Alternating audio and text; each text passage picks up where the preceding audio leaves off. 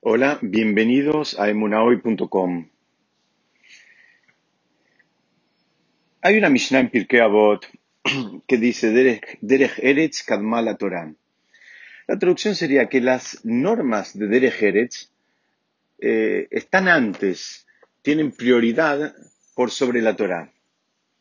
Ahora nos quedaría tratar de entender qué significa Derech Eretz. La palabra, la, la expresión Derech Eretz eh, la podríamos traducir como una serie de, conceptos que tenemos en castellano. Tiene que ver con decencia, con respeto, obediencia, eh, tiene que ver con las leyes de cortesía, con lo que es políticamente correcto. Todo eso podemos hacer un, gran eh, globo y en hebreo está resumido en una expresión que la, la nombramos eh, Derech Eretz. La traducción literal sería eh, digamos, no nos sirve, pero sería el camino de, la tierra. Eh, pero no, no, ese es el sentido, sino sería eh, la forma en que uno debe comportarse, ¿no? Y todos esos conceptos que acabo de describir. Es una idea muy fuerte porque dice que todas estas leyes de cortesía, de decencia, de respeto, etcétera, etcétera, tienen prioridad por sobre la Torah. Entonces vamos a tratar de entender un poquitito esto y cómo eh, lo podemos aprender eh, este concepto de una eh, serie de eventos que podemos encontrar a lo largo del Tanaj e inclusive en nuestra propia por allá, en la Perayat Tetzabé que estamos estudiando hoy. La primera idea fuerte que encontramos tiene relación con los últimos tres profetas que existieron, que se llamaban Hananiah, Mishael y Azariah, que ellos fueron tirados a una hoguera por orden de Nabucodonosor a partir de que ellos se negaron a eh, posternarse frente a una idolatría. Y eh, eh, ahí se produjo un milagro. Ellos fueron tirados, como les dije, a una, a una hoguera y salieron ilesos. Es decir, este, las, las, las, eh, las, llamas de este fuego que había ahí, ahí no los afectó en lo más mínimo. Lo, lo, curioso no es, eh, digamos, para lo que queremos estudiar, no, no es este milagro, sino lo curioso es que cuando ellos eh, digamos, tenían que salir en un momento, el rey, cuenta el Midrash, este mismo rey que los había tirado a la hoguera, eh, les dice eh, que salgan. Y ellos no salen, ellos le contestan algo muy fuerte y le dicen, entramos por una orden divina, vamos a salir por una orden divina. No porque vos nos digas que salgamos de la, de la hoguera nosotros vamos a salir, sino que solo lo vamos a hacer cuando recibamos la instrucción de Hashem directamente de que tenemos que salir. Y esto es una cosa muy, digamos, eh, desafiante este concepto, porque cualquiera de nosotros en una misma situación, a partir de que nos dan permiso para liberarnos, posiblemente no nos alcanzarían las fuerzas ni las piernas para salir corriendo. Y acá empieza, eh, digamos, a tejerse este concepto que queremos estudiar hoy y que empezamos a entender que no hay ninguna incomodidad que justifique romper las leyes de lo que es el Derejeretz. El Derejeretz es, si Hashem me dijo que yo entre, tengo que esperar la orden de Hashem que me diga que salga. Esa sería la, la secuencia lógica. Vamos a estudiar eh, otro caso, que es el caso de Noah, también conocido. El caso de Noah, cuando entró al arca, entró por orden divina. Cuando el diluvio cesa, Noah no sale inmediatamente del arca eh, y a pesar de que ya había estado un año ahí adentro, e insisto, cualquiera podría ya estar experimentando eh, el hastío, la, digamos, el sofocamiento por haber estado ahí a un año dentro de un arca lleno de animales, etcétera, etcétera, tiene la posibilidad de salir y pisar tierra firme y respirar aire fresco, y él no lo hizo, no lo hizo por, la, por el mismo concepto, porque él dijo, entré por una orden divina y voy a salir por una orden divina. De todas formas, simplemente para, completar la idea que estamos estudiando, la idea de la hoguera y los tres profetas es todavía más desafiante porque eh, eh, explican los comentaristas que ellos, eh, para ser salvados en la hoguera, requerían de un milagro. Es decir, cada minuto que se quedaban ahí, hacía falta que Hashem esté produciendo un milagro para que, no se, para que el fuego no los queme. Entonces, los comentaristas dicen, bueno, eh, digamos, hacía falta eh, arriesgarse a, a, a, sus vidas a, tal punto, digamos, de, de requerir de un milagro para ser salvados, para, para actuar con las normas de Derech para actuar con estas normas de comportamiento correcto. Y la respuesta que da ahí mismo el Midrash dice que sí. Dice por dos motivos. Primero, porque ellos hicieron un razonamiento y ellos decían, eh, si nosotros se produjo un milagro, digamos, para con nosotros, para santificar el nombre divino, también se va a producir un milagro para que eh, de alguna manera sigamos santificando el nombre divino, y ustedes fíjense que después de miles de años nosotros seguimos estudiando este concepto de esa actitud que ellos tuvieron en su momento, eh, digamos, la idea es que se iba a seguir santificando el nombre divino para, eh, digamos, actuando de una manera con cortesía, de una manera con respeto, de una manera de acuerdo a lo que corresponde. Si avanzamos un poco más, podemos traer otro ejemplo también del mismísimo Moshe, que hoy en el día que estoy grabando y mandando este shiur es el aniversario de su nacimiento y es el aniversario de su partida de este mundo, es el 7 de Adar.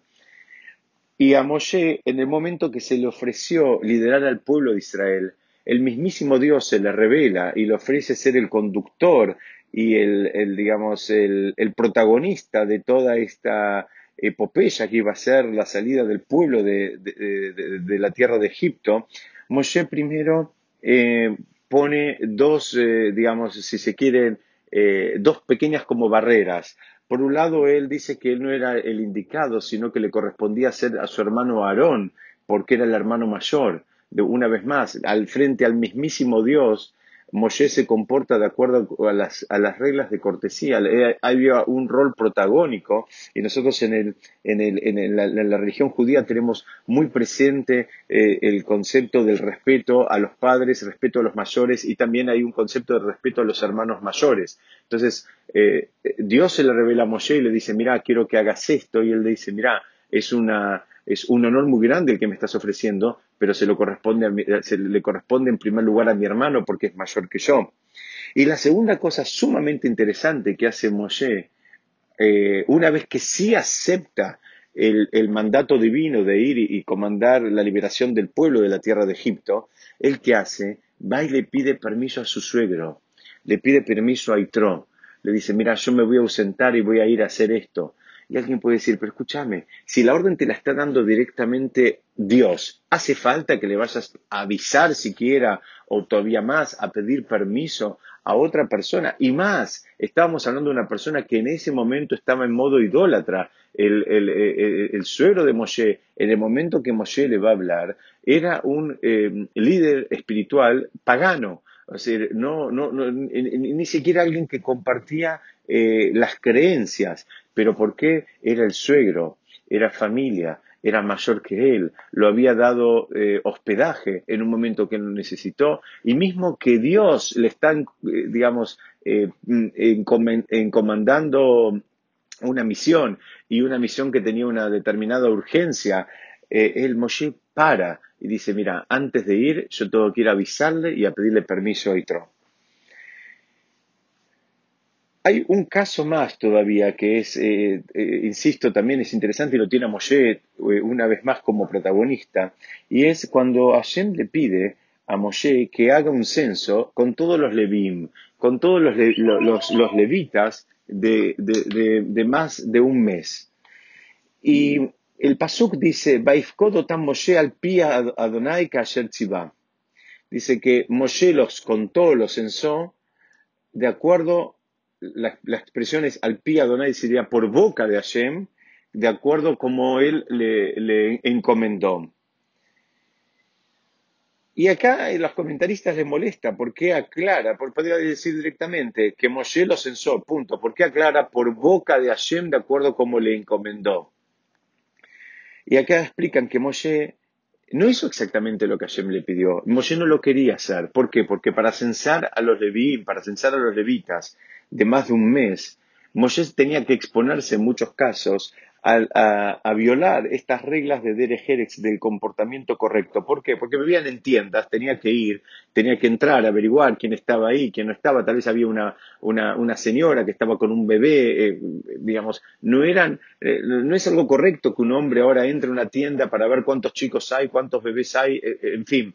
Eh, no, no, no, es lo correcto. Tal vez en ese momento no iba a estar el marido de la mujer y sabemos que tenemos un montón de reglas que una persona no puede estar, digamos, en, en un ámbito eh, privado con la mujer de otro. Entonces, este, a Moshe le molestaba tener que cumplir esta mitzvah. Entonces dicen que Hashem en un momento le dijo, mira, vos haces tu parte y yo hago la mía. Y por eso el pasuk dice al pi Hashem, al pi Adonai. ¿Por qué dice al pi Adonai? Por boca Adonai. Porque Moshe en definitiva no, no hizo el censo de la manera, digamos, eh, material, sino que Moshe eh, se acercaba a las carpas y era el, mismísimo Hashem el que le, le dictaba cuántas, cuántas criaturas, cuántos chicos había en esa carpa, de manera que Moshe no tenga que, digamos, eh, eh, tropezar siquiera con estas, con estas leyes que tienen que ver con el, con el, con el, con el eh, digamos, como estamos explicando en hebreo, el concepto de Eretz, que es el comportamiento correcto. Es decir, vemos acá que hasta ahora vemos una serie de ejemplos de cómo digamos, la Torá nos termina instruyendo y nos muestra a estos distintos líderes y líderes de distinta época cómo se comportaron, eh, digamos, de acuerdo a lo que Hashem pide por un lado y por el otro lado, sin por un momento eh, pasar por encima eh, reglas que son la Torah entiende que son tan fundamentales y tan básicas que ayudan, en definitiva, a construir el tejido social para que se pueda terminar cumpliendo también la Torá en un, espacio de armonía. Ustedes fíjense también en el caso de Aarón, eh, cuando ya siendo sumo sacerdote, en esta perashá él va a ser, él y sus hijos van a ser separados y van a ser nombrados, digamos, como para, para, para mm, trabajar en, el, en lo que eh, iba a ser primero el tabernáculo y después los descendientes iban a trabajar en el Bet Y dentro de las ropas del Cohen Gadol había una serie de campanitas que estaban cosidas, eh, digamos, sobre, sobre el, el, el, final de la vestimenta, sobre el final de la túnica, bien cerquita del piso. Y los, los comentaristas por, preguntan por qué hacía falta estas campanitas. Entonces el Rambam, Maimónides dice, era para ser escuchado cuando iba a llegar y entrar a los espacios de santidad, a los espacios de Kedushá, que algunos de ellos solamente el Cohen, el Gadol podía entrar y algunos inclusive solamente una, en una oportunidad por, eh, por año, que era en el día de Kippur, este, eh, dice, tenía en esa vestimenta esas campanitas de una manera, era una forma de anunciarse que estaba llegando, era una forma de pedir permiso.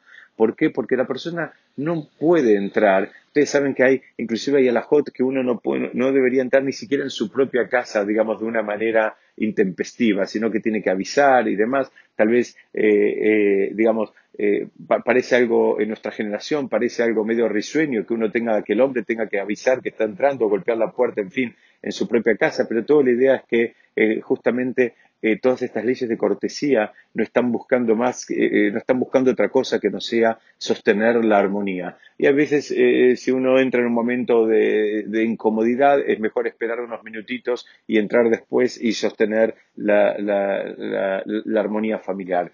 Entonces aprendemos que este concepto de Derech este concepto tan básico que los, sabios lo pusieron en una misión en Pirkei Avot como, digamos, como prerequisito para, que la Torá se mantenga y para que la, la, Torá se quede y se repose en ese lugar, vemos que tiene algunas particularidades muy difíciles de encontrar en, otras, en, otros conceptos o en otros eh, escenarios. Ustedes fíjense que este concepto no solo tiene que ver en el vínculo de la persona con Hashem, sino también tiene que ver en el vínculo de las, eh, eh, entre las personas no solo tiene que ver cuando tenemos enfrente a una persona espiritualmente elevada, eh, sino que también, aunque vos tengas enfrente un idólatra o una persona malvada, como era en el caso de los, de los profetas que tenían a, a, una persona que había sido muy malvada para con el pueblo de Israel, eh, em, es independientemente de la persona con la cual estás interactuando,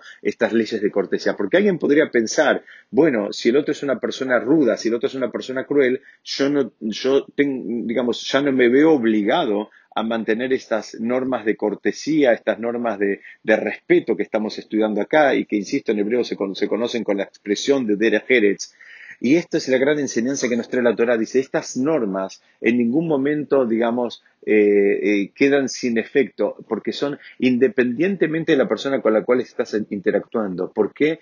Porque estas normas son normas que nos ayudan a nosotros, tienen que ver básicamente con nosotros, que nadie piense que son eh, los conceptos de cortesía que estamos acostumbrados a escuchar en la calle. Estas normas tienen que ver de cómo me ayudan a mí a construirme como persona, cómo yo termino siendo una persona espiritualmente elevada y estas normas son las que me ayudan a mí. Por supuesto que van a terminar ayudando al prójimo y van a terminar ayudando a la sociedad y va a terminar siendo una sociedad eh, mucho más digna de ser vivida. La gente va, a querer, eh, eh, digamos, ser miembro de una comunidad donde la gente se comporta de acuerdo a todas estas normas. Pero el norte, lo primero que tenemos que, tener en cuenta es que estas normas, en definitiva, son para mí independientemente de lo, que el otro me esté mostrando. Si el otro me está mostrando una, cara cortés o una cara cruel, no cambian nada. Mis normas de cortesía deberían ser las mismas.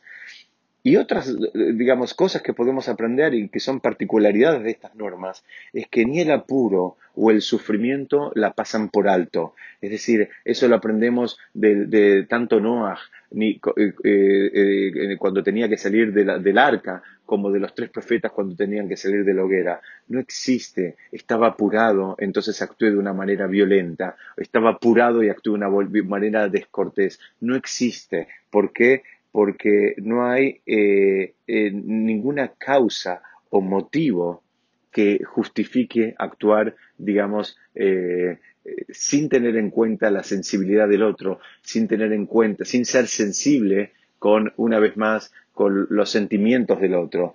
Porque en definitiva lo que terminamos de aprender es que el fin no justifica los medios en términos espirituales nunca.